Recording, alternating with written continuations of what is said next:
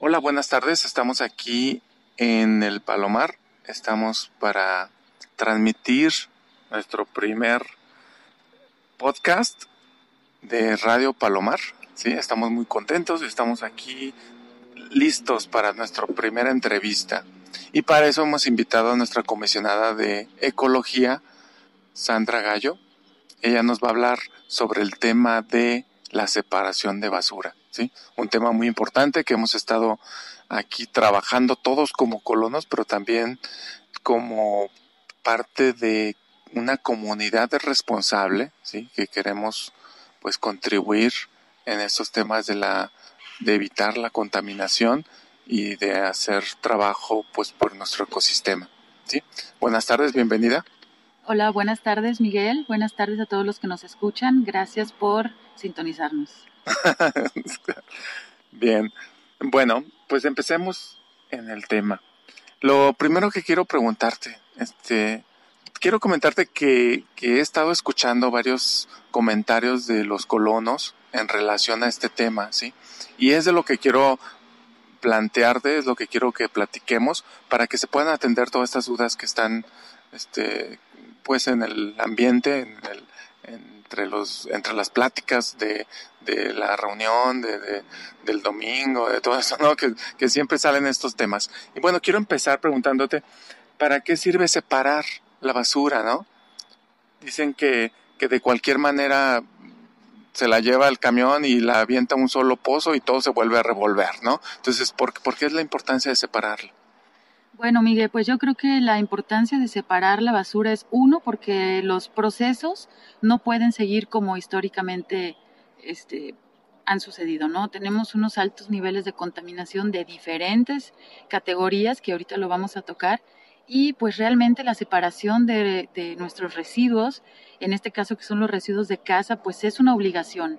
¿No? Es una obligación tanto eh, que nos establece el ayuntamiento, sin embargo, creo que es una obligación moral y es una obligación social que tenemos nosotros que adaptarnos ya a, esa situación, porque las cantidades de residuos que se están generando son estratosféricas. Eh, también la cuestión de, que si no separamos, pues no se puede reciclar.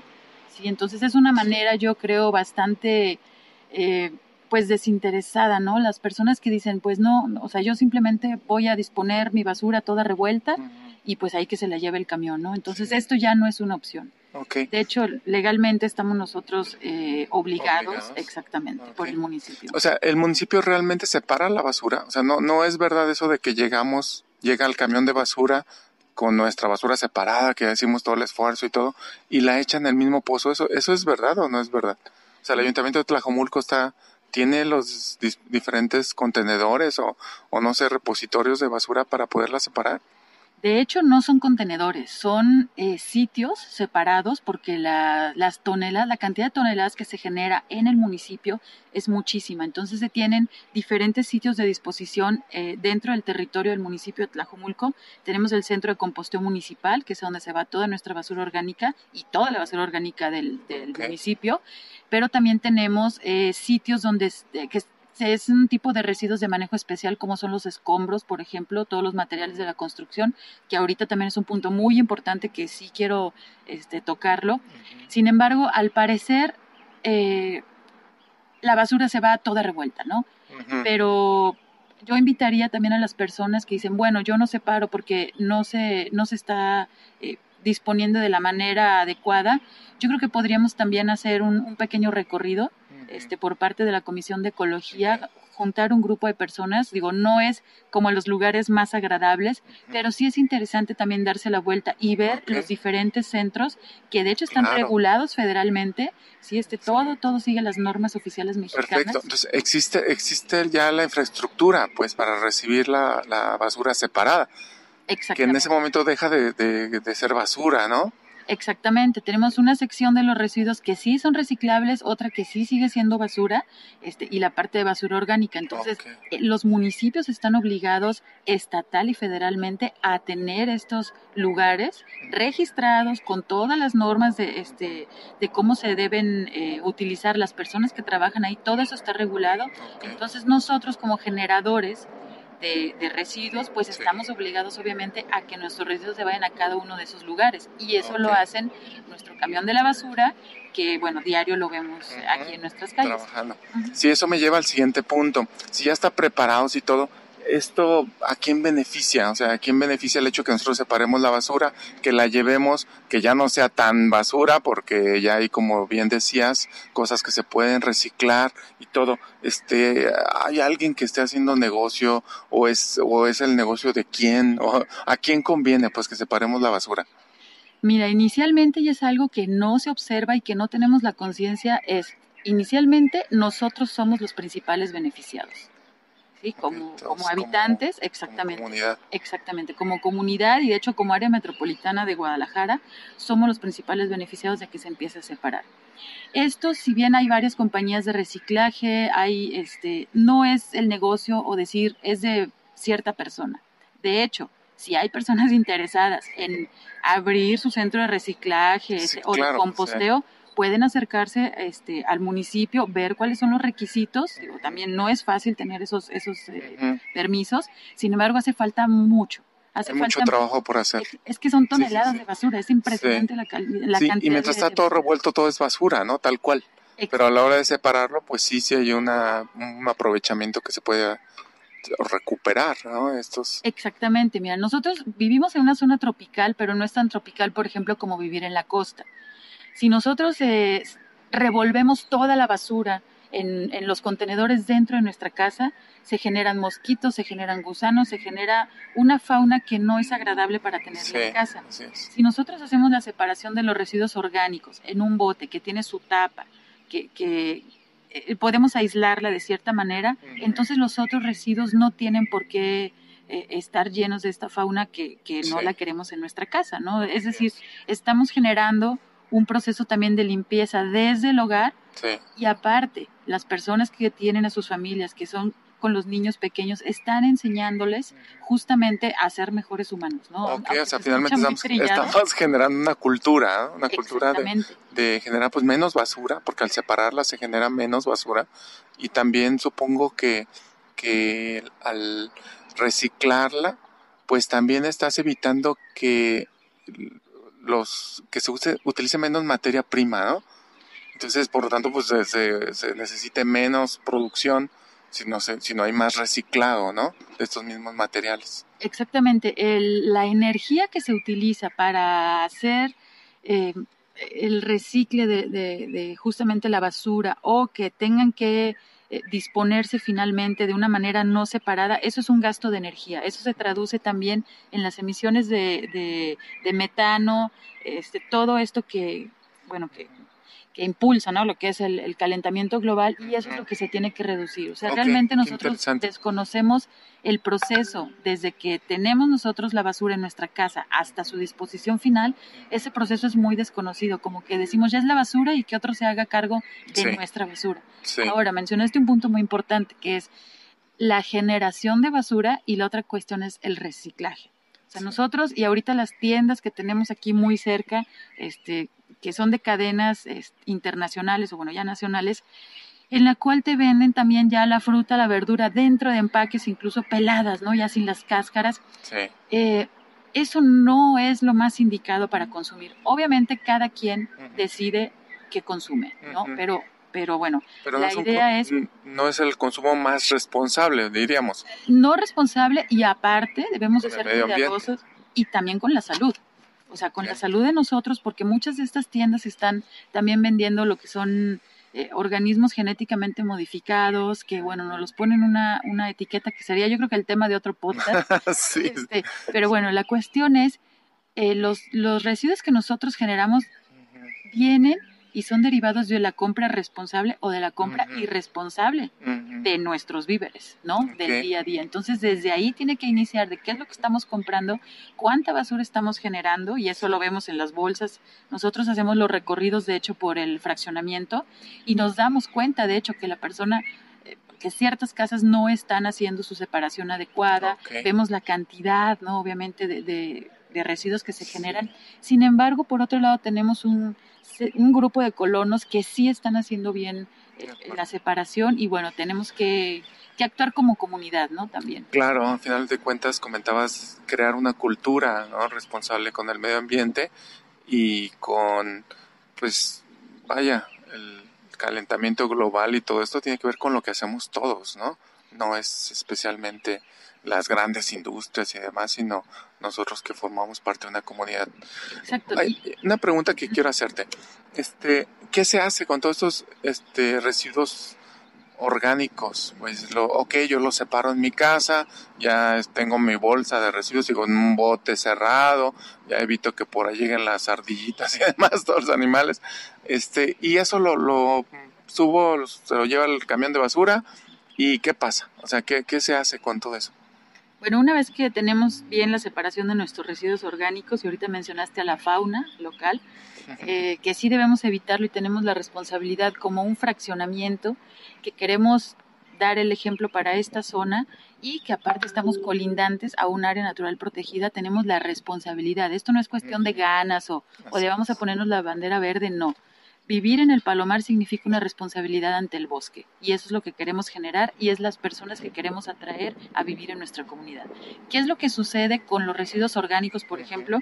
Te comentaba, se va esto, todo esto se va al centro de composteo municipal.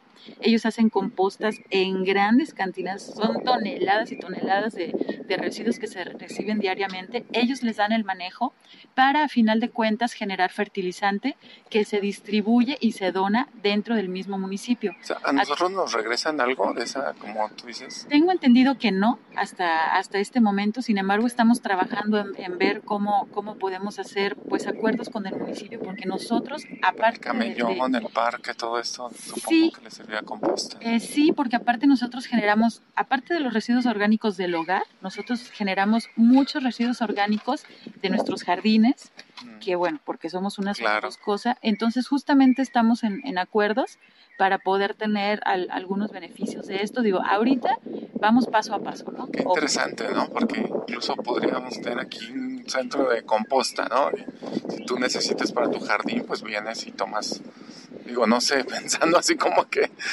Sí, sería, sería lo ideal. Ideal, ¿no? Ajá, sería lo ideal de poder tener de regreso este los costales ya y que los colonos Sí. puedan disponer de ellos, obviamente. Sí. Pero todo esto es un proceso, ¿no? Nosotros no, no podemos ahorita este, exigir al ayuntamiento cuando realmente la separación dentro del fraccionamiento no Ujú. se está llevando a cabo de la Ujú. manera ideal. O sea, primero, primero vamos cumpliendo, ¿no? Como colonos y después vamos viendo cómo el ciclo completo pues puede también beneficiarnos, ¿no?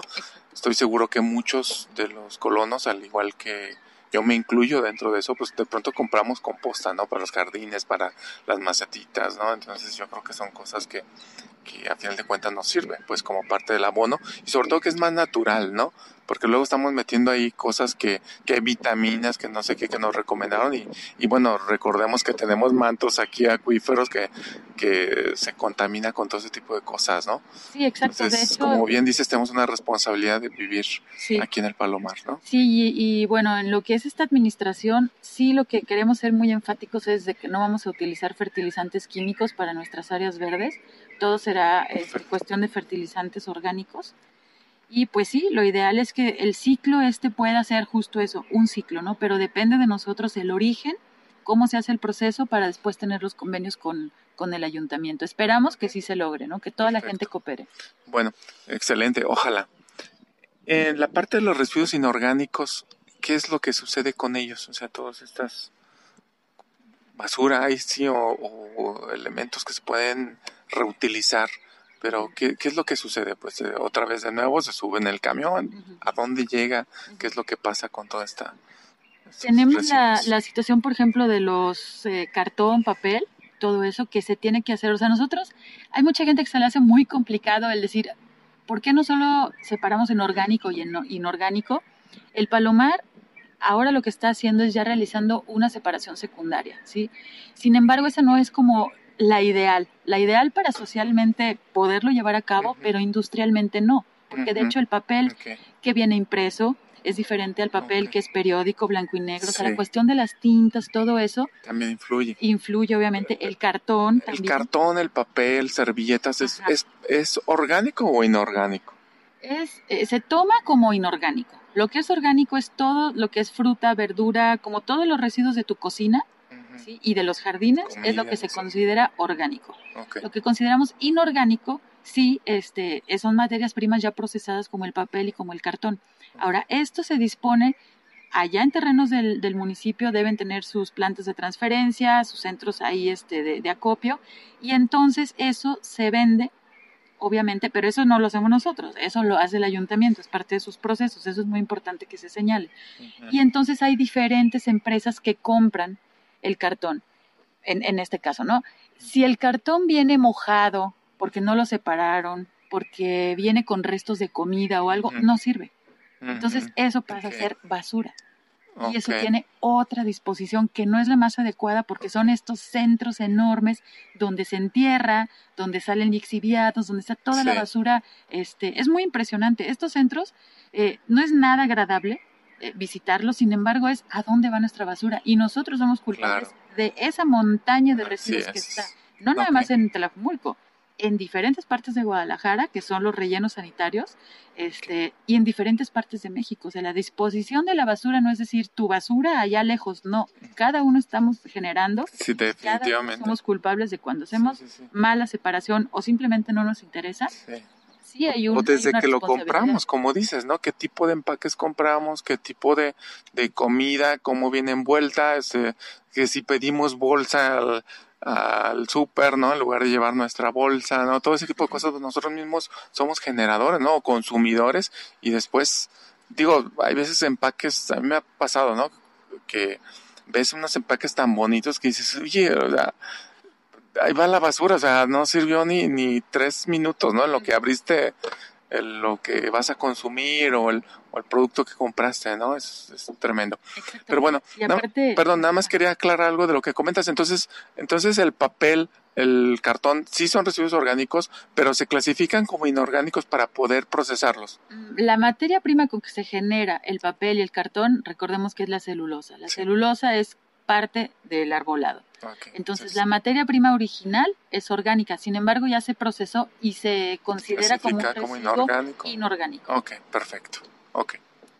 Este, y lo que te quería comentar es, recordemos, hay los alimentos que tienen estos empaques muy atractivos, que están como demasiado empacados, también tienen una gran cantidad de conservadores. Y recordemos que esos son cancerígenos. Entonces, ahí también las personas que puedan decir... Tema de salud también. Exactamente, de qué es lo que estás llevando a tu familia, qué es lo que te estás comiendo, qué es, cómo estás alimentando a tus hijos, sí. Con todos estos químicos.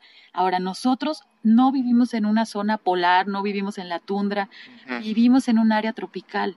Tenemos muchísima variedad de frutas, de verduras de la región, que e, eso debemos aprovecharlo, ¿no? Claro. Que no sea una cuestión de estatus de ir a comprar a las tiendas que tenemos aquí en O productos que se consumen en otras partes del mundo, como dices, por situaciones extremas que hay que empacarlas de esa manera, hay que conservarlas de esa manera, y luego nos llegan como, como lo más elegante o malo. Lo más elegante y quién sabe cuánto tiempo tuvieron ahí en, en aparador, este, la cantidad de... Entrada para empaquetarlo seguramente ya pasaron por todo un proceso, ¿no? Exactamente. Bueno, hablando de este tipo de cosas, ¿no? las baterías, ¿no? Las que utilizamos en la casa, en, incluso en los teléfonos, ¿no? Tantos teléfonos celulares, todo esto, ¿no? ¿Qué, ¿Qué, podemos hacer con eso? Sabemos todo el mundo que, que contaminan mucho, ¿no? Si las tiramos en el bosque, pues que tiran todos estos compuestos químicos que infectan el agua, ¿no? Que, que la contaminan, pues creo que no es muy correcto decir infectan, que la contaminan, pero bueno, a final de cuentas, ¿qué podemos hacer con ellas? O sea, ¿qué podemos hacer con esas baterías? Sí, bueno, tenemos, eh, antes teníamos un contenedor aquí en la entrada, ese eh, lo vamos a mover aquí a la zona de la cabaña para poder recibir, obviamente, pequeñas cantidades, lo que es el consumo normal, de una casa habitación, si los controles de tu televisión o ciertos aparatos que tienen pilas. Lo ideal es que las personas utilicen las pilas recargables, que ya son accesibles, este, en muchos lugares se pueden conseguir y entonces tienes menos, obviamente, desechos de tipo de baterías. Las baterías definitivamente no deben de eh, disponerse en la basura doméstica, ¿sí? Deben estar por separados. Obviamente mucho menos aventarlos al bosque, eso es, o sea, no. Y eh, la cuestión es, fíjense, yo no sé qué tanto han averiguado ustedes, pero la disposición nacional de pilas se va hacia la zona noreste, en donde hay como unos búnkers subterráneos, en donde las pilas se, se, se llenan tambos de 200 litros, ¿sí? se sellan y eso se entierra. Entonces, imagínense la cantidad y el contaminante y que no se pueden reciclar. Entonces, de ahí que podamos utilizar mejor de las pilas recargables, que estemos utilizando menos, menos desecho de, estas pilas, porque el manejo que se le da a nivel nacional no es fácil. De hecho, eh, todas las tiendas Soriana tienen sus contenedores. No lo avisan mucho porque como que no quieren, yo creo, recibir, este, recibir tanto. pero en todas las zonas de paquetería de las tiendas Soriana, por disposición oficial y porque ellos tienen una certificación de calidad y de responsabilidad social, reciben la cantidad de pilas en las áreas de, paquetería. Ahora, nosotros como fraccionamiento es diferente. ¿no? O sea, como, como habitantes, como ciudadanos, como civiles, podemos llevar nuestro paquetito de pilas al Soriana y nos lo reciben, ¿no? Yo lo he hecho y sin ningún problema. Tienen ahí los contenedores.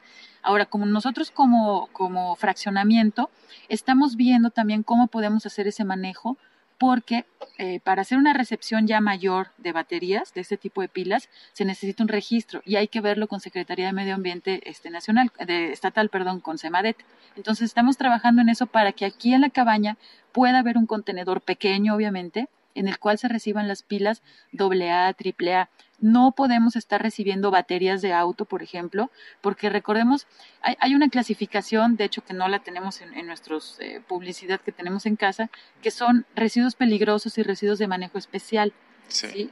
Entonces, eh, es de cuidado este tipo de residuos, sin embargo, sí estamos interesados en que las personas este, puedan tener a, su disposición un contenedor donde puedan venir aquí en la cabaña este, a disponer de sus pilas y nosotros ya hacer eh, el transporte o bueno que vengan a, recolectarlo, pero todo bajo un acuerdo, ¿no? Acuerdo legal y ambientalmente responsable. Sí.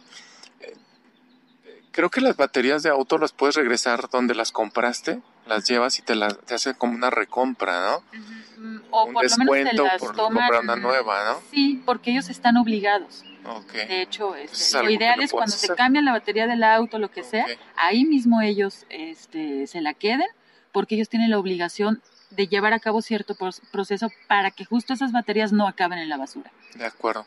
Y los tipos aparatos, ya ves que, que la computadora vieja, que todo esto que de pronto también aventamos a la basura, ¿no? Eso se, debe de separar, o sea, ¿a dónde se lleva? ¿Qué, qué, puedes hacer con un equipo viejo que tienes ahí que ya lo quieres echar a la basura? Pues no hay ni cómo hacerle. Sí, no, eso pedimos, este, son celulares viejos, cargadores, todo lo que se llama residuos electrónicos. Hay una campaña que esperemos continúe, e, este sexenio se llevó a cabo, estuvimos nosotros participando eh, con esto, es muy interesante, se llama electroacopio. ¿Sí? Entonces, esta es una campaña a nivel este, nacional que Jalisco ha participado de una manera muy interesante, en la que justamente se designan ciertos días al año para que puedan sacar toda su basura electrónica. Decía, son celulares, son cables, son cargadores, son teléfonos viejos, impresoras, sí. las, todas este, las computadoras, ¿no? Todo este tipo de, de material que aparte... Televisores, esos acá. televisores. Fíjate, los televisores es peligrosísimo porque los de las pantallas antiguas, no de pantalla plana, este, los de las pantallas antiguas tienen este mercurio. Entonces, muchas veces en el manejo, ay, se rompió, ¿no? Digo, no los bulbos, porque esos ya son teles muy, cinescopio, muy, ¿no? Decíamos, ay, se tronó el cinescopio. Cuando se truena, salen los vapores de mercurio. Y esos este, se respiran. Igual las lámparas, esta de luz blanca, que son las largas, sí. eso es peligrosísimo, eh, que, que, se, que se rompan, porque intoxica a la persona que está ahí cerca, ¿no? O sea, los vapores salen y uno los respira y obviamente se enferma. Entonces tenemos diferentes tipos de residuos que obviamente dentro del palomar nosotros pedimos y de hecho es eh, por obligación y responsabilidad no tirar ese tipo de residuos en la basura este que sacamos, pero, ¿no? Pero entonces, ¿qué podemos hacer nosotros aquí en el Palomar con ese tipo de cosas? Ahorita, de momento, es guardarlos en algún lugar en su casa, que no estorben, que no se mojen, que no se asolien, y esperar a las campañas. Pronto vamos a tener una campaña, no digo, Esto se tiene que agendar junto con el Estado. Eh, tenemos por ahí unos filtros, pero creo que no, no reciben ellos todo el año, sí, que es Casa SEM. Es, muy interesante ahí lo que están haciendo ellos, pero estamos en proceso de, que nosotros podamos, no podemos hacer una campaña aislada. Este tipo de campañas este, sí se tienen que hacer en coordinación junto con, con las autoridades ambientales. Y bueno, eh, la disposición que se debe hacer ahorita de momento con nuestros vecinos es en un espacio de su casa, les digo que no se asolien, que no se mojen y este, nosotros vamos a estar avisándoles la campaña para que sí, obviamente, saquen todos sus residuos y puedan ya tener este, limpieza en su casa. De acuerdo, ok. Esto incluye cosas como colchones, eso como que... No, es, es, que somos generadores de basura, te digo que... Sí, y, y somos generadores de basura y aparte todo lo que utilizamos tiene diferentes elementos químicos, ¿no? Y, de procesamiento industrial. Entonces no podemos disponer la cuestión de, colchones, este, todo eso, ajá. No, se tiene que, si alguien tiene este tipo también de, de residuos en su casa, pues hablarnos aquí a la caseta y entonces ver qué manejo le podemos dar y quién puede este, pasar por ellos, obviamente.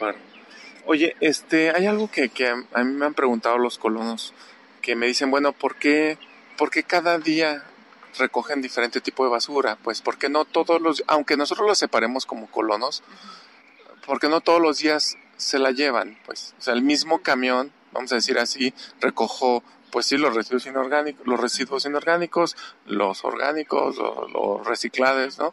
Pero en el mismo camión separarlos o no sé algo, que no sea de que yo me tenga que acordar, ay, ¿qué día es el de la de, la, de los residuos orgánicos o inorgánicos, ¿no? Sino, ¿por qué no se separa, por qué no se recoge todos los días todo? Esta es una pregunta muy interesante. Y hay dos situaciones. Uno, que nosotros como fraccionamiento que pertenecemos a un municipio, debemos adaptarnos, o bueno, al calendario estipulado que se tiene del municipio, ¿no? Entonces, los días de recolección, de hecho, nosotros no los determinamos, nos los da el, el Nosotros no tenemos contenedores aquí en el fraccionamiento que podamos guardar y, llevar esos días esa basura. No, de hecho... Se recoge y se lleva el mismo día. Exactamente, eso es por disposición oficial y como fraccionamiento debemos acatar, ¿no? Este, las, las disposiciones oficiales. Ahora, ahorita que mencionaste la cuestión de los contenedores, el Palomar no tiene muchas áreas comunes.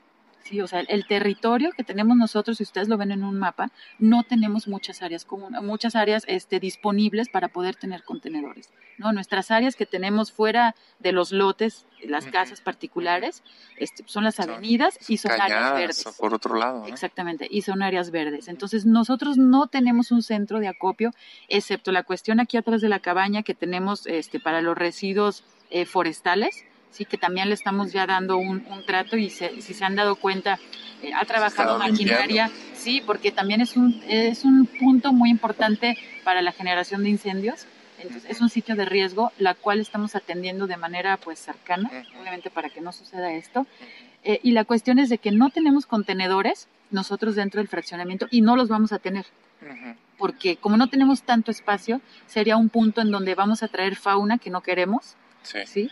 Y sería un punto este olores todo eso que no, no y aparte no estamos preparados para eso. eh, no estamos preparados pero aparte no va dentro de nuestros lineamientos como fraccionamiento entonces que que sí invitaría a que las personas se acerquen lean los reglamentos que tenemos sí este no nos mandamos solos digamos. Sí. somos un fraccionamiento este privado con ciertos privilegios con muchos privilegios diría yo con responsabilidades también. Sin embargo tenemos una situación privilegiada, ¿no? que, queremos este, promover la educación en este tipo de cuestiones de los residuos, pero aparte, que la gente sepa, y de hecho pueden entrar a la página de Tlajomulco, del Ayuntamiento de Tlajomulco, ustedes eh, pongan separación de residuos Tlajomulco, y les va a salir una página bastante amigable en la cual se explica y en la cual se especifica muy claramente ahí que la persona o el domicilio que no esté haciendo la separación de los residuos se le multará con 20 salarios mínimos. El salario mínimo... A la persona. Ajá, al, nosotros como fraccionamiento. ambos. O sea, eh, a la hora que llega nuestro camión con toda la basura revuelta. Este... Sí, pero no son este, 20 salarios mínimos. La multa para fraccionamientos que estén enviando su basura revuelta es una multa muchísimo mayor. Entonces, pero si nosotros detectamos que ciertos domicilios son reincidentes y no están haciendo la separación de la basura e incluso están otorgando compensaciones a las personas para que se lleven sus residuos, nosotros los estamos detectando ya con los recorridos que hacemos. Entonces está estipulado multa de 20 salarios mínimos ¿sí? El salario mínimo estipulado por eh, el SAT para 2018 son 88.36 pesos. Entonces estamos viendo que la multa para cada domicilio sería de 1.767 pesos cada vez que nosotros lo detectemos. ¿sí? Y lo vamos a aplicar. Entonces, y no es una multa y no es un ingreso que va a la Asociación de Colonos del Palomar. Eso es una multa que va directamente al ayuntamiento y nosotros, como encargados de, sobrellevar las cuestiones dentro del fraccionamiento, tenemos la responsabilidad de reportar esto.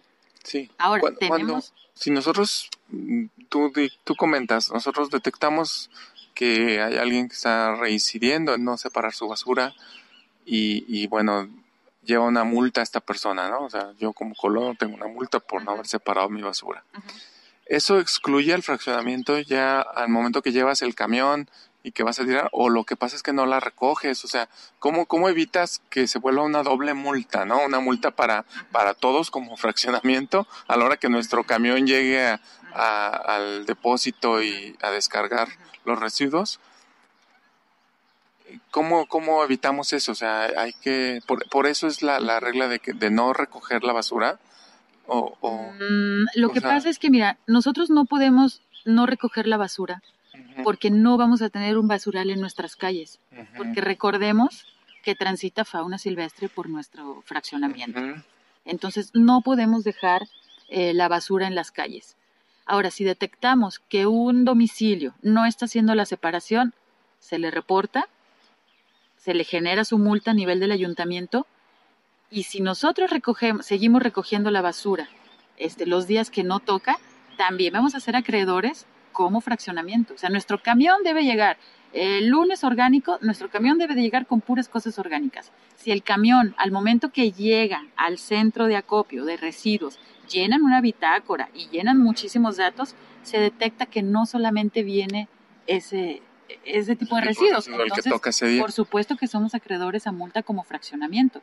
Ahora, acordémonos, y eso también es una gran ventaja, el municipio de Tlajomulco es el único municipio ahorita que cuenta con una fiscalía ambiental, ¿sí? Y las multas, que, que, si ya nosotros hacemos un reporte a Fiscalía Ambiental, estamos hablando ya de multas mucho mayores e incluso ustedes han visto en el fraccionamiento, eh, se clausuran, e incluso digo, lo hemos visto con, cuestión de incendios, sí, el año pasado, que se llegaron a clausurar domicilios que generaron incendios que después esos se fueron hacia nuestras cañadas y las multas son carísimas, ¿no?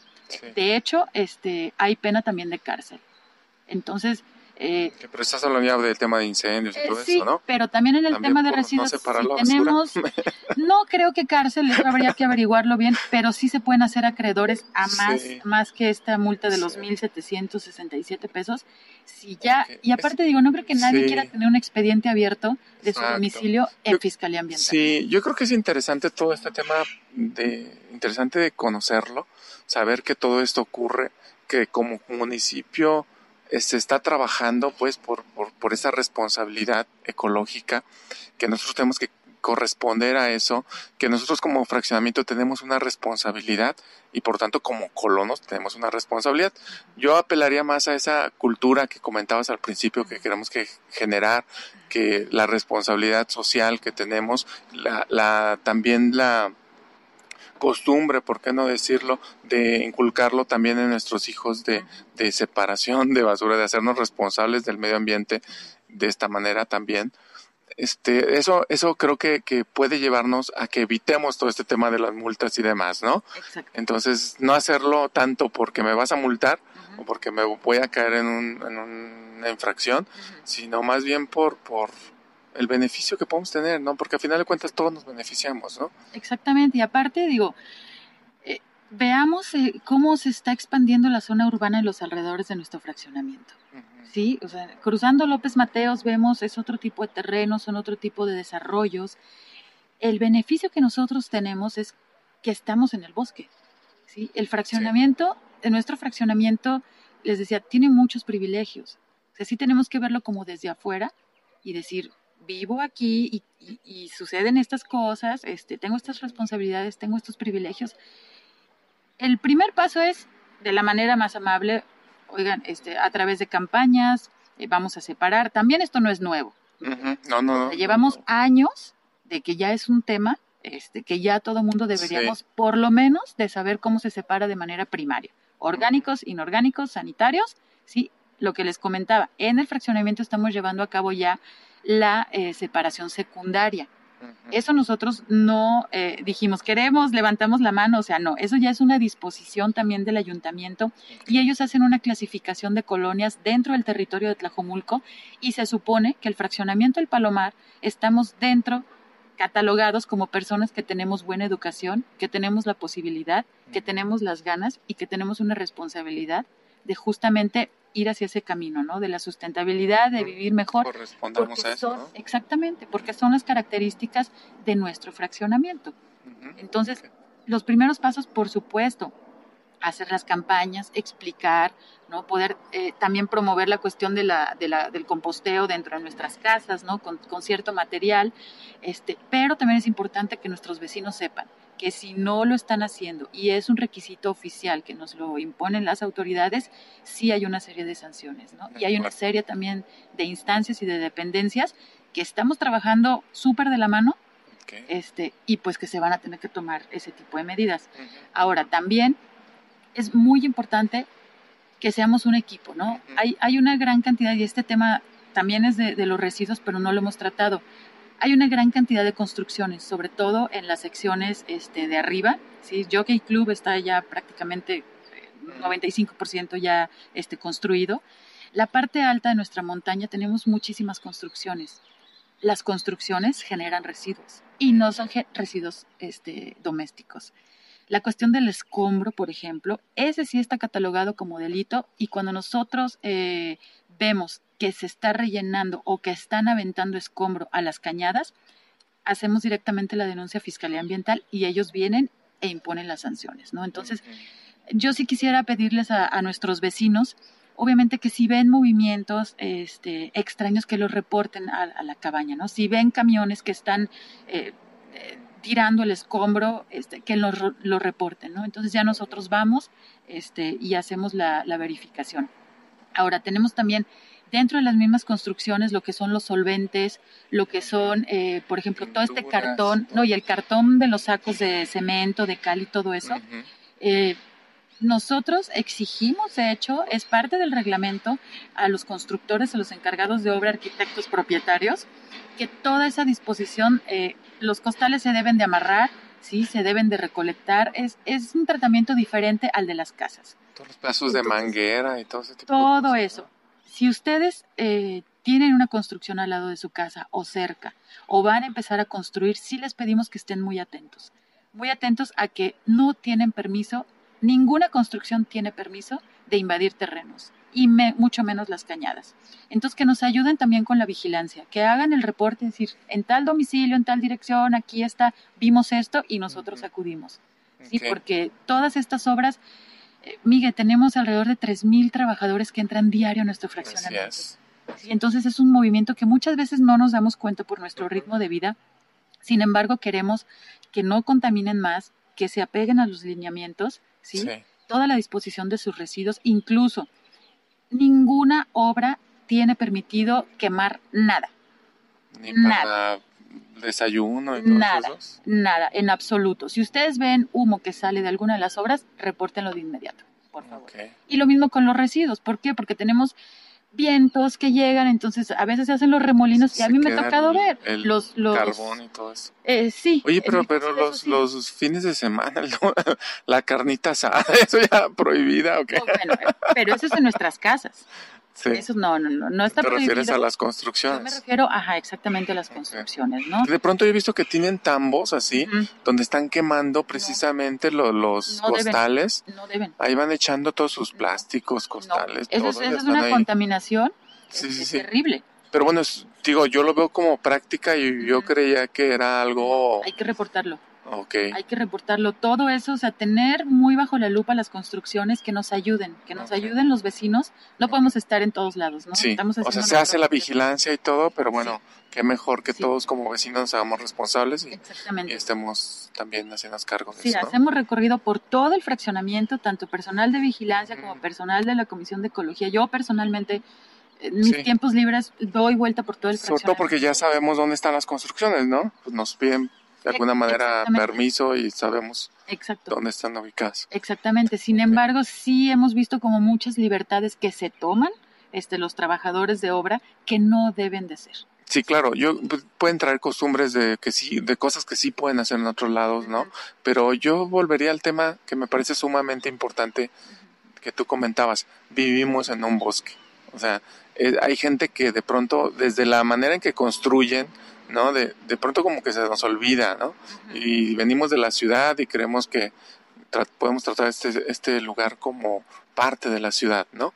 Y, y yo creo que es más bosque del, al cual estamos siendo invitados, ¿sí? Y tenemos que respetar las reglas del bosque.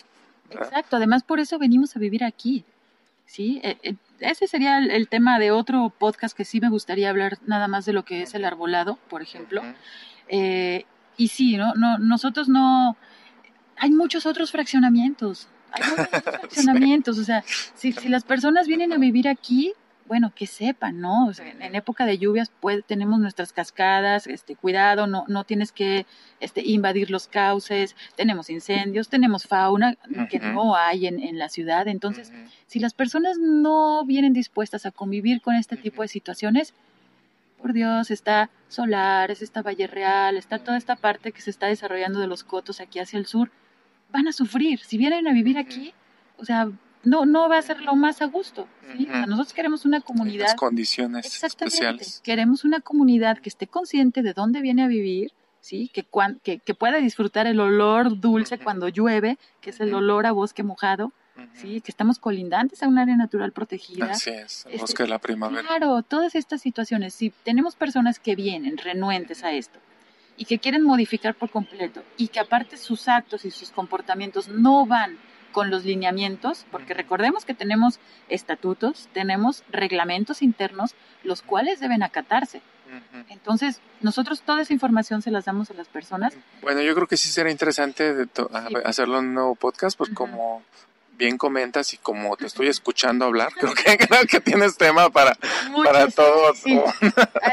otra media hora completa. Fácilmente. Este, y bueno, yo creo que seguramente lo estaremos tocando, el tema de, todo esto del arbolado y todo, ¿no? Exacto. Hay un tipo de residuos que no hemos mencionado que son las medicinas. Las medicinas no deben eh, también tirarse en los residuos ni siquiera orgánicos. Eh, Vamos a ver, es lo que estoy investigando, si nosotros como fraccionamiento podemos hacer acopio de, medicinas caducas y todo eso. Me parece que no, por situaciones este, legales, pero sí tengo entendido, por ejemplo, que farmacias del ahorro tienen un contenedor ahí, digo, no, este, no es anuncio. No sé si farmacias Guadalajara, creo que no, pero farmacias del ahorro sí tienen contenedores que te reciben las medicinas caducas. O sea, podemos llevarlo ahí. Sí, Sí, y eso es bastante responsable hacerlo porque cuando las medicinas ya están caducas y se avientan eh, a la basura, este, bueno, eh, o sea, se, se, disuelven todo eso y, o sea, no, no está bien. Contaminación. Hemos visto mucho, a lo mejor en las películas o por costumbre de nuestros vecinos del norte, que lo avientan, este, al baño y le jalan a la palanca y listo, de ahí se van todas sus medicinas. Eso ahorita hay unas, están contaminadísimos los cuerpos de agua por cuestiones de, de, antibióticos caducos, De, sí, muchísimo. Y todo eso está llevando a un problema muy grave en las costas y en los cuerpos de agua. Sí. Entonces. Pero bueno, aquí nosotros mismos, ¿no? Tenemos los pozos aquí abajo, todo lo que aventemos nosotros mismos se, va a la tierra, llega el agua, llega a nuestros pozos y la volvemos a sacar y, y bueno, a final de cuentas estamos contaminando nuestra propia agua. ¿no? Exactamente. Entonces, yo espero que se haya quedado este, como claro los tipos de residuos que, tenemos, cómo tenemos que hacer la separación. Eh, estamos ahorita trabajando también para la mejora de materiales que les vamos a hacer llegar a su casa, que sea un poco más sencillo entender qué se va a recolectar los lunes, los martes, ¿no? Que las personas lo ven. Y algo también que sí quiero mencionar es, pongámonos nosotros en el lugar de las personas que están trabajando, que es nuestro personal de mantenimiento que recolectan los residuos. Si nosotros tiramos un foco y está roto, ellos tienen también el peligro de cortarse o tiramos una jeringa ¿sí? Que esté ahí la aguja. Exactamente. Entonces también ser conscientes cómo estamos nosotros disponiendo nuestra basura, sí, encerrada en una bolsa, este, si a lo mejor queremos tirar algo de vidrio, bueno, hay que envolverlo en, cartón y hay que decirle a las personas, ¿no? O sea, tener la, la consideración hacia, hacia nuestro personal, sí, que es bastante trabajador, de hecho, eh, tener la conciencia, ¿no? Hacia ellos, que si nosotros nos tocara recolectar la basura, pues facilitarlo y sobre todo hacerlo más seguro, ¿no? en, cuestión de, salud, para evitar los riesgos. ¿Qué podemos hacer, por ejemplo, en esto que comentas, que un vaso que se te quebró, una copa, una botella, ¿no? ¿Dónde, se echa ese tipo de cosas? ¿Cómo lo, aíslas para que no vaya a pasar este tipo de accidentes? Porque a, veces yo pienso, bueno, métele una caja para que esté cerradito, pero si la gente abre la caja y mete la mano, ¿no? O sea, ¿cómo, ¿cómo se trata ese tipo de, Sí, bueno, cuando tenemos esa situación sí es más como envolverlo, si se puede, como en periódico y embolsarlo. De todos modos, este, la cuestión de metales y vidrios se recogen el, el mismo día, ¿sí? O sea, ellos no van a abrir, aquí en Palomar ellos no van a abrir, este, así tal cual, de abrir la caja y meter la mano, no. ¿Sí? O sea, se hace obviamente la inspección así a grosso modo, se recoge la basura, pero en los centros de transferencia y en los centros a nivel municipal, ahí sí, sí lo sacan, ¿no? Entonces, envolverlo este, de, cierta manera, que no esté el vidrio, pues ahí así evidente. Ajá, exacto. Y que si es una cajita cerrada con vidrio, perdón, con vidrios, pues obviamente al moverlos se va a escuchar. ¿no? Entonces, que sea algo más este, de, de esa manera. Bueno, para finalizar, no sé si quieras comentar algo especial. Yo me gustaría finalizar este podcast con un, un ecorreto. vamos vamos a, a, lanzar una propuesta. Que esta semana, por ejemplo, mmm, no sé, podemos no pedir bolsas de plástico en el súper, ¿no? Si nosotros como colonos no pedimos bolsas de plástico por una semana, ¿sí? Imagínate todo el número de bolsas que van a dejar de estar rondando nuestra basura, ¿sí? O, o después, digo, yo creo que todos, si no es que muchos, nos ha tocado ver esos videos del mar lleno de plástico, ¿no? Esas islas de plástico que tú dices, bueno, ¿cómo llegaron ahí, no? Entonces, es fácil verlo. Yo llego a mi casa y veo la, la, la bolsa del súper, la bolsa de, del paquete de la de comprarse en el súper, la bolsa que trae adentro del, de cada uno de los paquetitos, ¿verdad? Entonces es, es, es un plástico impresionante, o sea, entonces eh, yo me gustaría, si, si te parece bien, que pongamos el reto esta semana, no pedir bolsas de plástico. O sea, vas al súper, lleva tu bolsa. Sí. Y ahí pon tus cosas. No la llevaste, pues llévate las cositas en la mano y al siguiente día te vas a acordar. ¿sí? Llegas a la tienda a comprar, no sé, la leche y eso, pues te las llevas en la mano, ¿no? Si no llevas bolsa, como digo, ideal que lleves una bolsa, ¿no? Pero bueno, si no llevas una bolsa de estas de, de tela, ¿no? Y hay tanta bolsa que luego están, estamos comprando también y regalando, ¿no? Este, que podamos hacer eso una semana. Si nosotros somos cuántos colonos aquí en el Palmar, cuatro mil tantos, cuatro mil seiscientos. Sí, me parece. Imagínate una semana, por lo menos quince mil bolsas no se van a usar. Exacto. Y ese es un buen reto y fíjate, Miguel, que no, no porque digamos, es que la isla de plástico flotante está allá en el mar. Fíjense el camino que puede tener la basura que nosotros encontremos o tiremos de plástico en las calles de Guadalajara, va a llegar al mar. ¿Cómo? ¿Qué camino sigue? Todos nuestros desagües, la mayoría este, de aguas eh, pluviales que están en las calles, van hacia ciertos desagües. Esos desagües se van hacia la zona norte de Guadalajara, que caen en la barranca del río Santiago. El río Santiago tú vas siguiendo todo su cauce, toda la cuenca, va siguiendo el río, el río, el río, el río, sale más o menos eh, en Nayarit, eh, a la altura por ahí de Boca de Camichín, de un poco al norte de San Blas, toda esa zona, ahí ya es la playa. Y todo eso y nosotros estamos contribuyendo. Si ya ves los mapas de los grandes giros de circulación oceánica, lo que se tira en occidente de México, eso agarra la corriente ecuatorial y se va al giro del Pacífico. Y desde Guadalajara, tu bolsita que tiraste, que llovió y se fue arrastrada por las grandes corrientes que vemos en Guadalajara, este, todo eso se va para allá. O sea, no porque Guadalajara estemos a más de 300 kilómetros de la costa, no tenemos esa injerencia. Fíjate, fíjate el camino y no nos lo habíamos imaginado. Tu basurita tu, de papitas, de la bolsa, de esto, lo otro, que se tira, se llueve, va a dar a la barranca. Eso agarra el cauce del río Santiago y sale a las costas de Nayarit. Entonces hay que ser un poco más conscientes de, de nuestros residuos, del camino que hacemos este, y de tener la responsabilidad, ¿no? Ok, entonces, ¿te parece interesante el reto? Me parece interesante el reto y también de que todos nosotros como vecinos seamos vigilantes de nuestro propio fraccionamiento y de que estamos nosotros felices de recibir sus, sus este, pues no quejas, pero bueno, si tenemos quejas, obviamente las intentamos resolver, pero sí los reportes, ¿no? Que nos ayuden. Este, no queremos tener en nuestras calles basura tirada por ahí. Eh, también les pedimos, algo de la disposición de los residuos es, si las van a sacar por cuestiones de trabajo y de sus horarios, si las van a sacar una noche antes, que saquen los botes completos. Sí, estamos intentando de que no haya mascotas sueltas, ese es otro tema, que no haya mascotas sueltas este, durante la noche que puedan romper también, pero tenemos coyotes. Ardillas. Tenemos ardillas, este, exactamente, que eso es parte de la fauna natural de aquí. O sea, no los vamos a mover, no los vamos a extinguir. Sí se han desplazado, sí, de los casi 30 años que tengo yo viviendo aquí, veíamos incluso gato montés, veíamos aquí en las calles de arriba, veníamos mucho más venado también, pero bueno, eh, que dispongan arriba de la banqueta, frente a su casa, que dejen la basura en las mañanas para que pase. Sí, o las bolsas también cerradas. Si lo hacen en la mañana, este, nuestro camión pasa este, durante la mañana. Y, y, que sí se tenga pues ese, esa conciencia de los vecinos, ¿no? O dentro de su bote cerrado y pasan este, los muchachos, la recolectan y bueno, ya dejan ahí el bote. Ok, perfecto. Este, pues este correcto es independiente de, que obviamente tenemos que hacer esa separación de basura ya.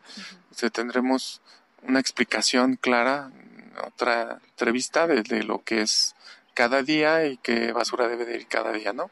Que estaremos con Juan platicando, Juan, este, estaremos, Juan Macedo, sí, estaremos ya, ya el detalle de la parte de la recolección. Bueno, este, pues muchas gracias Sandra, Sandra Gallo, este, nuestra comisionada de ecología aquí del Palomar. Y bueno, no sé, ya por último cerrando, este, como decías, pueden levantarnos cualquier requerimiento, cualquier cosa que vean que es, está anormal, nos la pueden reportar aquí en la, en la cabaña. Y pues no sé si quieras cerrar con algo. Pues a través de nuestras redes este, sociales oficiales vamos a estar también lanzando información. De hecho, ya se ha estado lanzando desde hace mucho tiempo la información. Este, que la visiten, que estén enterados y que sí, bienvenidos los comentarios. La idea es mejorar, ¿no? Mejorar. Nosotros estamos aquí un par de años. La idea es eh, que podamos vivir mejor, no cambiar el paisaje, valorar el fraccionamiento como lo tenemos, como lo recibimos, mejorarlo, porque el impacto humano que estamos teniendo sobre el ecosistema es mucho. Entonces necesitamos ir regular muchas cosas. Eh, esto de la construcción es muy importante. Sí quiero recalcar lo que, que nos ayuden con sus reportes y bueno, pues en la disposición de sus residuos domésticos, pues adelante, ¿no? Ahora, vivimos en un bosque caducifolio. Caducifolio significa que nuestros encinos, nuestros robles, tiran sus hojas de manera masiva una vez al año y esto es intensivo más o menos entre tres semanas y un mes, depende cómo estén las situaciones este, climáticas. Eh, sí hacer la disposición embolsarlo, se está recibiendo en la cabaña, eh, toda la cuestión de hojarasca. Les pedimos que no avienten la hojarasca al terreno de al lado o a las cañadas, ¿no? ¿Por qué? Porque necesitamos reducir la cantidad de combustible. Sí. ¿sí? Y vamos a empezar a trabajar, que te digo, creo que debe ser el siguiente podcast tal vez, pero a trabajar muy de cerca con CONAFOR, Comisión Nacional Forestal, para ver qué tratamiento le vamos a dar, porque vivimos en una zona de riesgo, de mucho riesgo. Y así como vemos los incendios grandes en otras partes del mundo, aquí nosotros estamos en la misma situación, ¿sí? Con el mismo riesgo. Exactamente. Entonces, sus residuos del jardín, eh, cuando hagan este, talas mayores, que obviamente previo permiso del ayuntamiento y de nosotros, los jardineros deben de llevarse todos los residuos, ¿sí? Entonces, por el cobro de, que les hagan por el servicio, ellos están obligados a llevarse toda, todo lo, que salga de sus jardines. Ok. De acuerdo, pues muchas gracias. Este, pues nos vemos en el próximo. Creo que va a estar interesante. Sí, muchas gracias a todos. Gracias por escucharnos y esperamos escucharlos también a ustedes. Claro que sí. Gracias. Bye.